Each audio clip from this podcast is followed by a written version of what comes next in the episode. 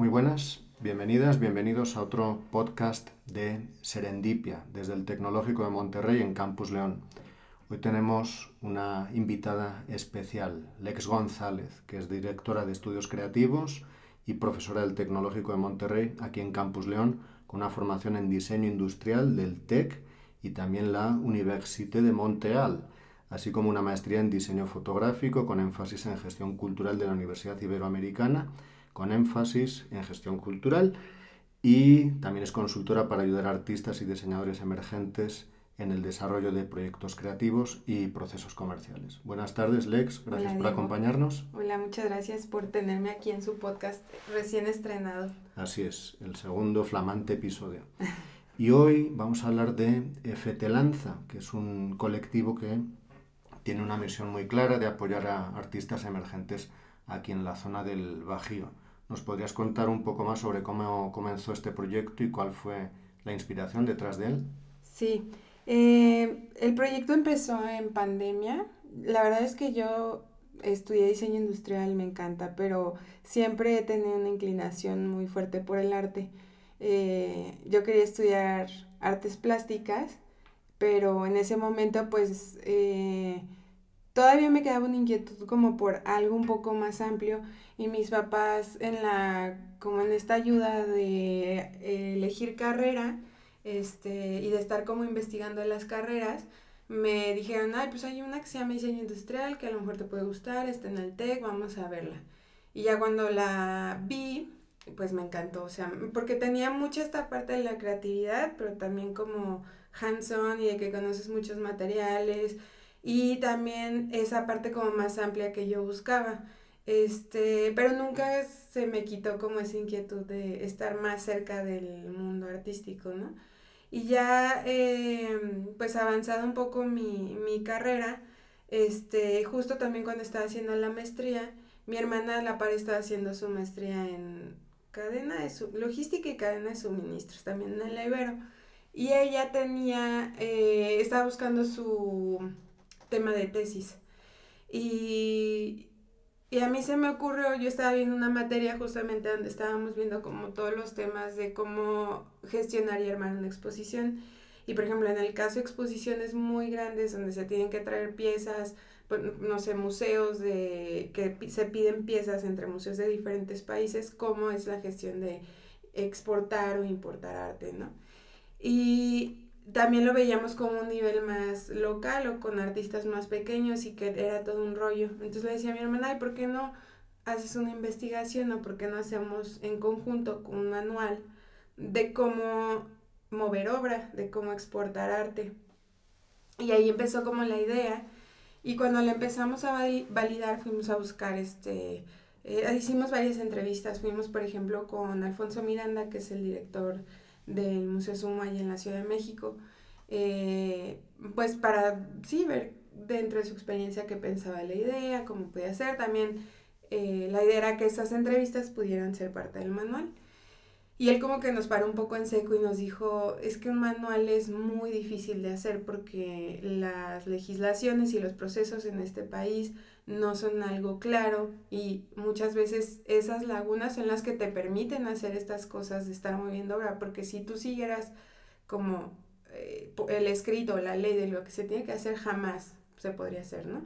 Y nos platicaba un caso de que ellos, por ejemplo, estaban trayendo unas esculturas de Rodin para eh, exponerlas en el Museo Sumaya. Tienen un pensador ahí. Ajá.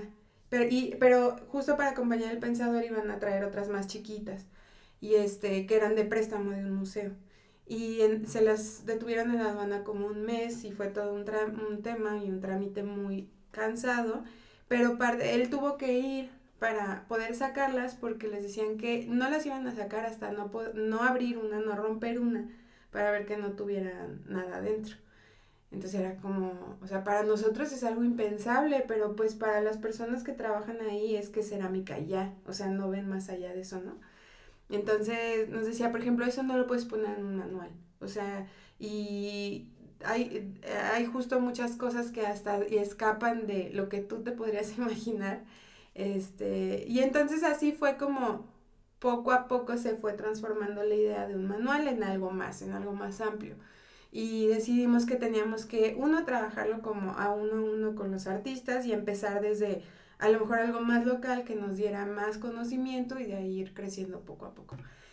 Entonces, pues de ahí surgió la idea de, de Feed Lanza, que te decía hace rato que es este Featuring Lanza.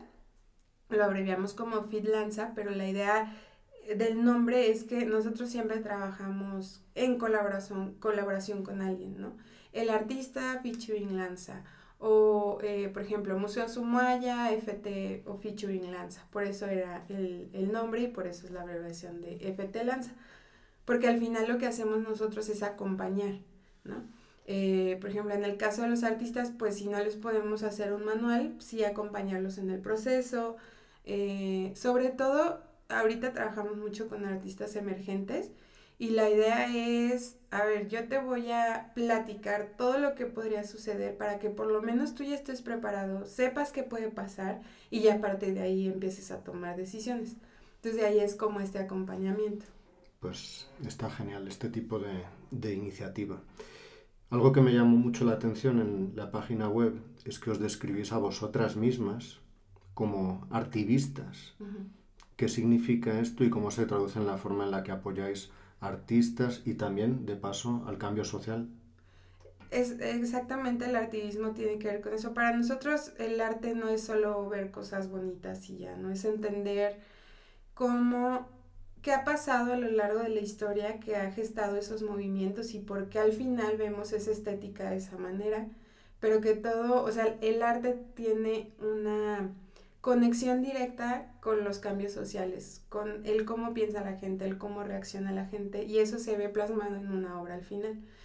Entonces nos proclamamos un poco como activistas o tratamos de, de, generar este movimiento porque lo que queremos es, a partir de nuestro trabajo y de lo que trabajamos con los artistas, poder potenciar el impacto que su obra va a tener para generar un cambio social. Por eso es que nos tenemos como este un poco apellido de artivistas. Muy bien. En el contexto del Bajío, ¿cuáles dirías que son algunas de las tendencias artísticas más comunes o emergentes que has observado entre artistas locales? ¿Hay alguna, algún movimiento que tenga preferencia o es totalmente heterogéneo? Mm, yo creo que algo muy fuerte en la, en la región del Bajío es la gráfica la obra gráfica y la ilustración. Este, obviamente pues tiene también mucho que ver con la tradición del espacio geográfico donde estamos, pero sigue siendo sobre todo para los recién graduados de las escuelas eh, de artes, es como la práctica más próxima que ejercen y y también para los que no se gradúan de las escuelas de arte, porque también hay mucha gente que, de hecho se ha convertido en nuestro como mercado principal. muchos arquitectos, muchos diseñadores, este, incluso músicos que quieren hacer arte, mm, pero dentro de los circuitos como más profesionales es un poco difícil entrar y la forma más próxima de que lo hacen es por medio de la ilustración o por medio de la obra gráfica como el grabado, ¿no? Entonces, nosotros vemos que eso es como un movimiento muy fuerte, mm, pero también recientemente el arte contemporáneo está, mm, sobre todo para los jóvenes, que es como muy experimental, muy abierto, esta combinación de diferentes técnicas, o sea, siento que ellos no quieren cerrarse de primera mano a un movimiento o a una técnica, sino que es explorar mucho y explotarlas en diferentes este, medios Y entonces el arte contemporáneo les da como ese espacio para poderlo hacer. Y también recientemente hay muchos más espacios en la ciudad que mm, están abriendo las puertas al arte contemporáneo, como es por ejemplo el caso de Torre Andrade, ¿no? que ya también los conocerán aquí, los visitarán aquí, pero ese espacio justo es muy abierto en cuanto a las disciplinas, en cuanto a los movimientos, eh, y han tenido últimamente mucha, eh, pues sí, mucha convocatoria de artistas que trabajan con arte contemporáneo. Y cuando hablamos de arte contemporáneo, por supuesto, es inevitable pensar en dadaísmo y pop art. Sí, sí, sí, o sea, es parte, yo creo que es, ahí se empezaron como a abrir un poco los, abrir como esa brecha, ¿no? O, romper esos límites de lo que era lo bien visto, digamos, dentro del arte. Y la capacidad de poder explotar materiales y combinar técnicas y que incluso ya el arte no solo tenga que ver con la materialidad, ¿no? Sino que también ya escapa al mundo de las ideas y del concepto y de una declaración por medio de la obra. Lo que comentabas antes del manual y pues, esta iniciativa para apoyar a artistas emergentes. ¿Nos podrías compartir algunos ejemplos de cómo habéis logrado esto de manera efectiva? Mm, por ejemplo, tenemos el caso así como más cercano es Cami. Cami es este, ella es de hecho de profesión, es abogada, recién graduada, recién egresada, pero ella siempre igual ha tenido como esta inclinación por el arte y como yo creo que en sexto semestre a lo mejor de su carrera, nos contactó, vio qué estábamos haciendo y fue así súper insistente, no, oigan, yo quiero este, trabajar con ustedes, quiero estar más involucrada en, en este mundo, este, mm, pues puedo trabajar y las puedo acompañar y desde ese momento ha estado con nosotras en el equipo. Y ella hemos, la hemos acompañado, o sea, desde sus primeras producciones. Eh, no quiero decirle animarla porque yo creo que ella nunca ha necesitado como ese empuje. Ella siempre ha sido bastante mm, como, pues sí, muy entusiasta en su labor artística y en buscar y en estar. De hecho, ahorita está haciendo una, eh, un diplomado en Sotheby's en Londres. Y, pero ella la hemos estado acompañando como muy de cerca, muy de cerca, ¿no? En sus producciones, eh, gestionamos con ella su primera exposición que a partir de esa exposición que le ayudamos a gestionar, ya le habló el Museo de Arte de mm, Historia de Guanajuato para un conversatorio. Ya le hablaron de este otro proyecto para... Entonces creo que eso es justamente como nuestra labor, o sea, un poco ser esa catapulta o ese pasito que faltaba para empezarlos a poner a tanto a los artistas como a su obra en el en, ese lugar donde más gente los pueda ver y donde se empiecen a generar esas conexiones, ¿no? Y puesto que estamos hablando de artistas emergentes, ¿hay alguna habilidad o conocimiento en concreto que os hayan demandado más, así en la región del Bajío? Algo donde veas, aquí se podría hacer un poco más de, de refuerzo. ¿Hay algo que podríamos generalizar? Sí, o sea, yo creo que sobre todo en las escuelas de arte, y a ver que también pasa en las escuelas de diseño, yo lo he visto porque es la disciplina en la que también he trabajado más de cerca, la parte de la administración, eh, como ese, mm, esa distancia que hay con el tema del dinero, de la gestión también como algo que a mí me gusta mucho de diseño que a mí me ha servido mucho y que creo que es algo que a veces les puedo transmitir a los artistas emergentes con los que trabajamos, es esta visión como más macro del panorama, ¿no? Sobre todo los artistas donde enfocarse, o sea, pueden estar así full 20 horas en una misma obra y no salir y no salir. Y ya el momento que, no sé, de 10 horas que tienen para producir, para dejar listo todo, para gestionar su exposición, para hacer un catálogo tal, este, 9.8 horas la dedican a la producción y el cachito que queda es de que ¡Ah! ya tengo que montar y ya tengo que conectarme y, ahí es donde se... Luego no vemos el resultado tan óptimo porque justamente no se le dedicó el tiempo, ¿no? Y es algo que les cuesta mucho trabajo, como entender esa visión macro y también eh, la capacidad de relacionarte o hablar con personas que son de otras disciplinas, hablar con un contador, hablar con un administrador, hablar con alguien de ventas, tú dedicarte a las ventas, ¿no? Yo sé que a lo mejor no todos podemos hacer todo y cada uno tenemos inteligencias diferentes, pero creo que sí es muy necesario que por lo menos sepas eh, todas las distintas eh, labores que entran y que van a estar en relación con tu mismo campo de trabajo y de acción, ¿no? Por eso hablamos mucho, de hecho nosotras también tenemos un podcast que, en el que hablamos del sistema del arte. Y hacemos mucho énfasis en el sistema del arte porque es justamente eso, o sea, tú eres parte de un sistema y estás conectado con un montón de labores diferentes. Y para tú poderte conectar y optimizar tu chamba, pues es necesario que sepas cómo y en qué momento llegar con un contador o con un administrador o con tu galerista, etcétera, ¿no? Con el marchante, lo que sea. Entonces creo que ese es algo que hemos estado empujando mucho porque sí es una carencia, digamos, que hemos visto. Creo que me voy a guardar una pregunta para el final porque la llevo en, mente, ¿no? Y es precisamente algo que rima con artivista y estamos hablando de colectivos de mujeres. Pero si te parece lo dejamos para el final. Sí, claro. El Bajío, que es una región rica en historia, en cultura, ¿Cómo crees que la herencia cultural de esta región se refleja en el arte que se produce aquí? Y si verías algún aspecto histórico o cultural local que realmente influye en la creación artística. ¿Cómo la región influye en los productos artísticos que salen de aquí? En la primera yo creo que ya lo he mencionado un poco, la obra gráfica creo que siempre ha tenido una gran influencia en esta región y la sigue teniendo. Eh, también, pues no, no, no puedes dudar, más bien no puedes negar, perdón, que estamos, toda la región del Bajío, el referente a lo mejor más fuerte culturalmente, pues es Guanajuato. Y afortunadamente lo tenemos muy cerquita de León. Entonces también sigue siendo como esa pauta, eh, como lo que pase, por ejemplo, en el Cervantino, eh, va teniendo repercusión después, ¿no?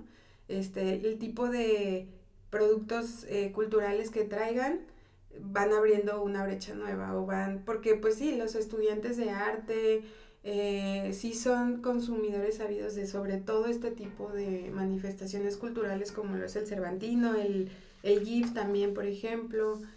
Este, entonces yo creo que conforme vayas viendo en lo que va pasando en el Cervantino, de repente vas viendo esas manifestaciones en diferentes puntos de la ciudad, ¿no? O con diferentes artistas. Entonces eso creo que es importante. Luego también la segunda pregunta que me hacías. ¿Cómo ah, influye? Ajá. Y cómo influye, yo lo veo mucho, por ejemplo, en la materialidad y hasta en la tonalidad de las obras. En la materialidad te voy a dar un ejemplo. Un artista que, con la que trabajamos, que a mí me encanta su obra, ella se llama Katy Gris y ella trabaja mucho con pigmentos naturales que obtiene de plantas de la región. Entonces, dependiendo en dónde esté, por ejemplo, trabajo mucho en Guanajuato, ahorita está en San Miguel, pero prácticamente el espacio es lo que alimenta el material con el que va a trabajar su obra y también eso es lo que alimenta como el tema de la obra, ¿no? Y creo que muchos eh, artistas tienen esto mismo. Y digo, y es natural, o sea, el espacio, tu contexto te va como lanzando esa información que necesitas y tú eres quien la sintetiza y la traduces dependiendo tu visión y todo esa, el resultado es una obra, ¿no? pero lo he visto mucho con este tema, por ejemplo, de eh, los materiales. Otros que, pues, pues el paisaje, por ejemplo, en la región de Guanajuato creo que también ha sido algo muy constante porque, pues, ¿cómo no? O sea, con todo lo que tenemos alrededor, ¿no? Qué interesante lo que comentas. Tú eres diseñadora. Me gustaría preguntarte algo arriesgado. Si de ti dependiera para definir la región del Bajío, ¿qué tres colores elegirías? A ver, yo estudié, cuando estudié foto, a lo mejor no había sido tan consciente, pero cuando estudié foto, eh, como que empecé a ver que había una, o sea, se repetía un patrón de colores en las fotos de todo.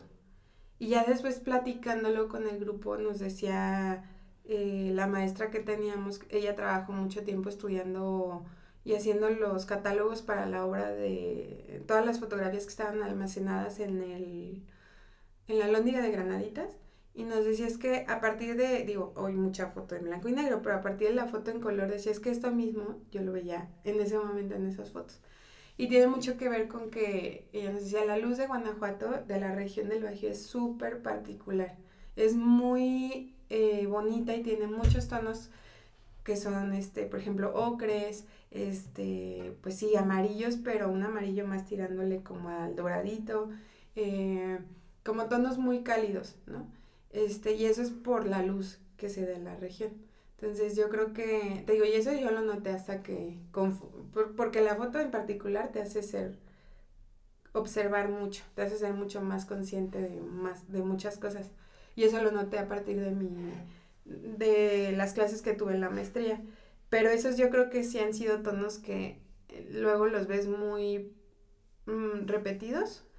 Digo, no a lo mejor así eh, como literal, así de que hay todo tiene ocre, todo tiene naranja, pero sí es una constante. Esto que comentas a mí siempre me llama mucho la atención, por ejemplo, cuando voy a España me doy cuenta que la luz es totalmente diferente a la que podría haber en cualquier sitio de, de México, ¿no? Y no sé si es porque yo nací ahí o qué, pero siento que es algo muy especial. Entonces, definitivamente cada lugar tiene su, sus colores y su iluminación. Sí, yo cuando me fui a Montreal también, o sea, decía, no manches, aquí nunca puedo tener un amarillito como las fotos que sacan en Guanajuato o en León.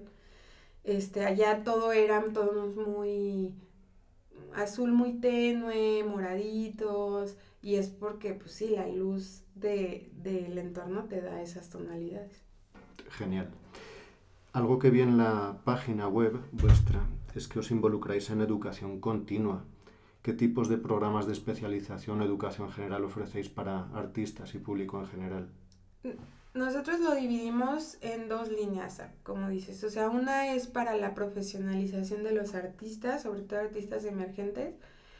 Y la otra línea la empezamos a desarrollar para el público en general, porque decíamos es que de nada nos va a servir que haya artistas súper preparados y especializados si no hay un público que sepa apreciar y que consuma eso, ¿no? Entonces también hay que educar por otro lado al público. Eh, entonces por eso tenemos estas como dos ramas diferenciadas. Por ejemplo, para eh, los artistas tenemos un, un, curso que se llama Profesionalización del Artista, donde vemos eh, puntualmente como el sistema del arte, ¿no? quiénes son los actores, cómo se componen, temas y preguntas muy comunes como cómo me acerco a un galerista a vender mi, para que venda mi obra este, cómo hago mi catálogo, cómo hago mi statement, mm, qué tipo de fotos tengo que hacer, cómo manejo mis redes. Eh, y luego pasamos también incluso hacia, por ejemplo, convocatorias, cómo armar tu portafolio para las convocatorias, etc. Este es un programa que ya tenemos como muy establecido para artistas emergentes. Y para público en general, Ahorita hemos hecho, eh, tenemos como varias experiencias y talleres, este, porque vimos que taller luego para los públicos es un poco tedioso y las experiencias nos han servido mucho. Que por ejemplo hay experiencias donde combinamos eh, estos famosísimos ya que están por todos lados los drink and draw, que nosotros lo llamamos connect and draw porque tratamos de que la gente conecte por medio del arte este, pues tengan un buen rato, puedan eh, tomarse algo, relajarse, pero aprender también del arte, ¿no? De una técnica en específico o de un artista en específico. Eh, otras, otro taller muy, que ya este fue, acabamos de hacer la cuarta edición, fue el de cómo visitar un museo. Y ahí igual, o sea, es como decirle a la gente todo lo que pasa detrás de cámaras de un museo. O sea, sí, tú ya ves la exposición montada muy bonita, pero pasaron mil cosas antes para que eso pudiera suceder. Y luego, si no lo conoces, no te das, o sea, de verdad no, no te das idea de, de cuánto trabajo hay detrás, ¿no? Y eso ayuda a que seas, a que aprecies mucho más, lo valores mucho más y también te puedas involucrar más, eh, sobre todo en el tema de los museos y las exposiciones. Mm, también gestionamos mucho las exposiciones de hemos tenido exposiciones colectivas y exposiciones o solo shows de artistas emergentes, como el caso de Cami que les platicaba. Pero esas son como las, a grandes rasgos, como las experiencias, talleres y cursos que, que tenemos. Perfecto. Me gustaría preguntarte cuáles serían tres diseños de objetos que te han marcado a ti en tu carrera. ¿Cuáles serían tus influencias? Qué difícil pregunta. Pues una... O si no quieres decirnos tres, con uno nos conformamos.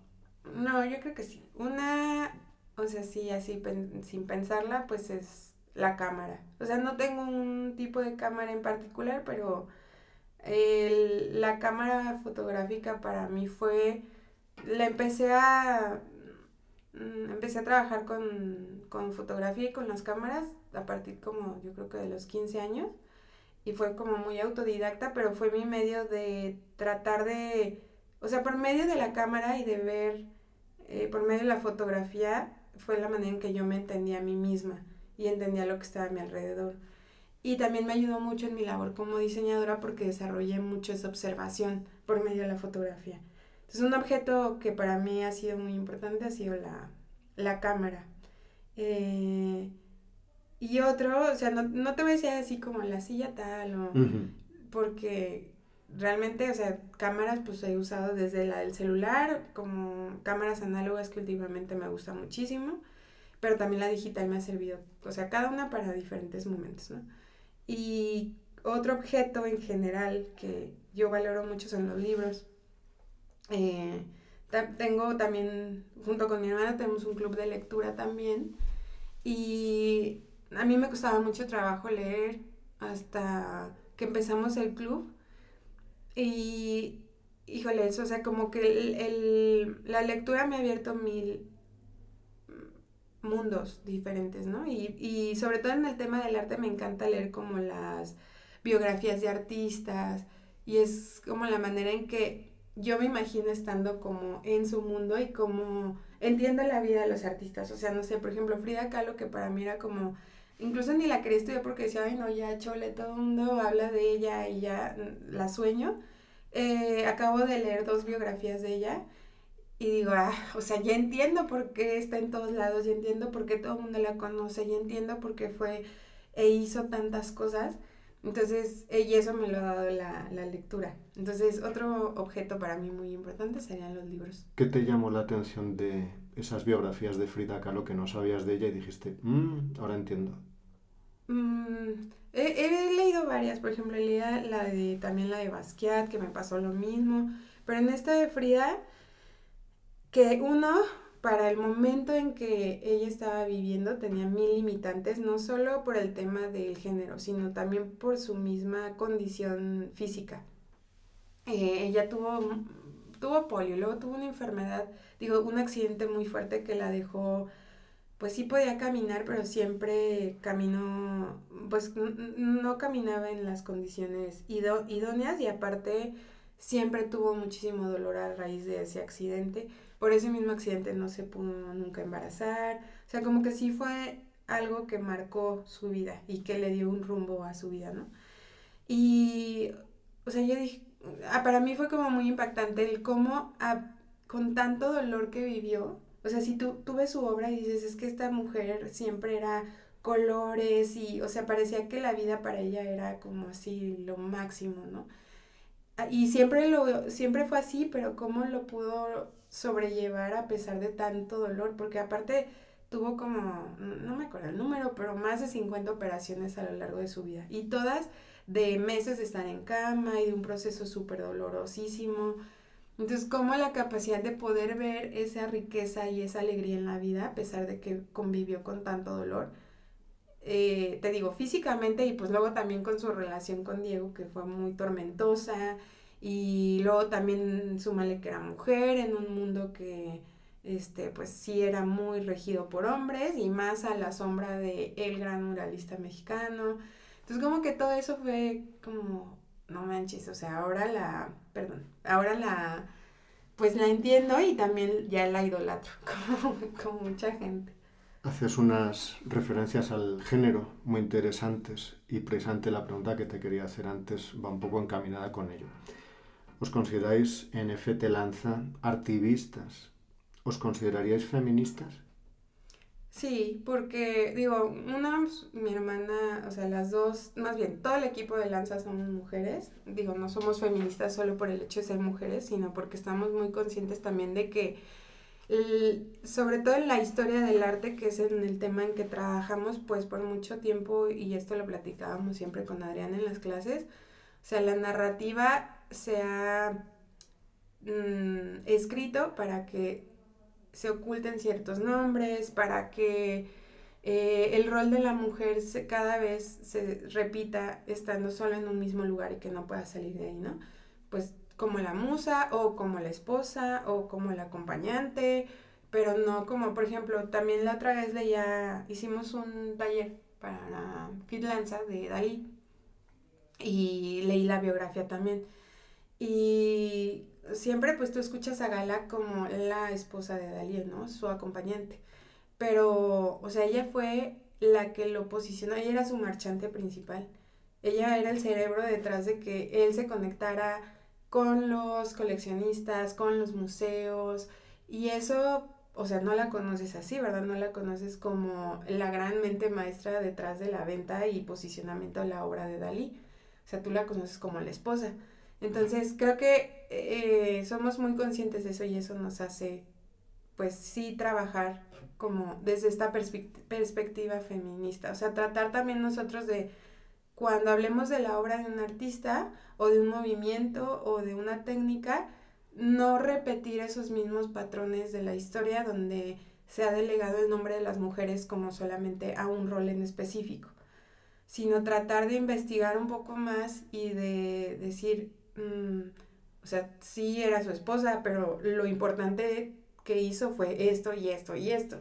O sea, la esposa solamente era como otro más de sus eh, roles, ¿no? Entonces esas cosas son, te digo, no solo porque seamos mujeres somos feministas, porque hay muchas mujeres que no lo son, pero más bien por eso, porque estamos conscientes y queremos tratar de cambiar esas narrativas. Maravilloso. Hacías antes referencia a Frida Kahlo, ahora mencionas a Gala. ¿Nos podrías dar un tercer ejemplo de una mujer que te marcó en lo personal, en la historia del arte? Mm, Estoy pensando entre dos. Puedes decir las dos perfectamente. Eh, hubo, bueno, la primera es Leonora, que también cuando leí su, Leonora Carrington, que también cuando leí su biografía, bueno, no leí su biografía, leí el libro de Elena Poniatowska que escribió sobre ella. Sí. Este, y también fue lo mismo, o sea, es como, ella ya tenía muy cómodamente su vida eh, marcada, establecida, porque ella pertenecía a una familia pues, de muchísimo dinero y siempre decidió ser muy, eh, ¿cómo se dice? O sea, valorar mucho como sus ideas y muy real a sí misma.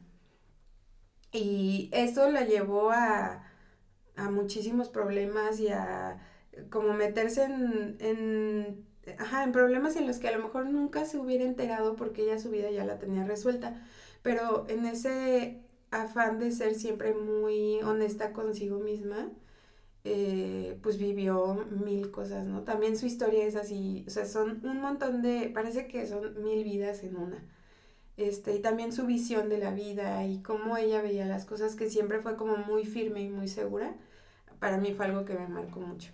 Y la otra, el otro ejemplo es este, el libro, leí el libro de Patti Smith, se mm. llama Just Kids, eh, donde narra... Robert Mapplethorpe. Ajá, donde narra como toda su relación con Robert, eh, desde que eran unos pubertos que llegaron a Nueva York hasta ya como muy posicionadas las carreras de ambos. Y fue otro de esos libros que me dio como, o sea, que me puso como en los zapatos de ella y cuando tú lo estás leyendo es, es como si estuvieras en Nueva York en ese momento y hubieras vivido todas sus experiencias. Y también para mí Patti Smith es, eh, pues sí, ese referente de que siempre seas muy mm, sincera contigo misma te valores como con tu unicidad y con tu muy propia forma de ser, que aunque todos los demás lo vean como la, la cosa más loca o esta que le pasa, o sea, en algún punto esa gente que te criticaba ahora va a decir, va, va a apreciar esa manera tan única tuya de ser. Y aparte, porque yo creo que es la forma de vivir más mm, pues honesta que puedes tener, o sea, ¿para qué quieres tratar de ser alguien más? O sea, lo, lo, más natural es que seas tú mismo y si los demás están como de acuerdo, pues bueno, y si no, es lo que más te va a abrir puertas, ¿no? Y, y esos dos ejemplos, junto con el de Frida, creo que han sido como los que más me han reforzado esa idea. People have the power, decía Patti Smith. Ya estamos a punto de terminar. Simplemente pues, me gustaría preguntarte cuáles son los planes futuros para FT Lanza y cómo esperáis seguir continuando con este apoyo a la comunidad artística del Bajío? Pues ahorita eh, creo que el plan futuro es consolidar lo que hemos hecho, o sea, creo que ya ahorita eh, tenemos como un calendario, cada diciembre hacemos nuestra planeación como del siguiente año, ¿no? Y ya hay eventos que ya tenemos como muy establecidos, que ya sabemos que funcionan, ya más o menos vamos viendo el comportamiento del año, cuándo es bueno hacer exposiciones, cuándo es bueno hacer talleres. Este, entonces, a futuro más bien es consolidar el trabajo que ya hemos hecho hasta ahorita, cambiar las cosas que a lo mejor no pensamos que iban a funcionar y no han funcionado tanto, y meter una que otra variable de, ah, bueno, experimentemos con esto, pero sobre todo es consolidar, consolidar. Pues Lex González, ha sido un deleite tenerte aquí en Serendipia. Esperamos tenerte pronto. Sí, muchas gracias, Diego. Y a quienes nos estáis escuchando, pues muchas gracias por hacerlo. Hasta la próxima. Bye, gracias.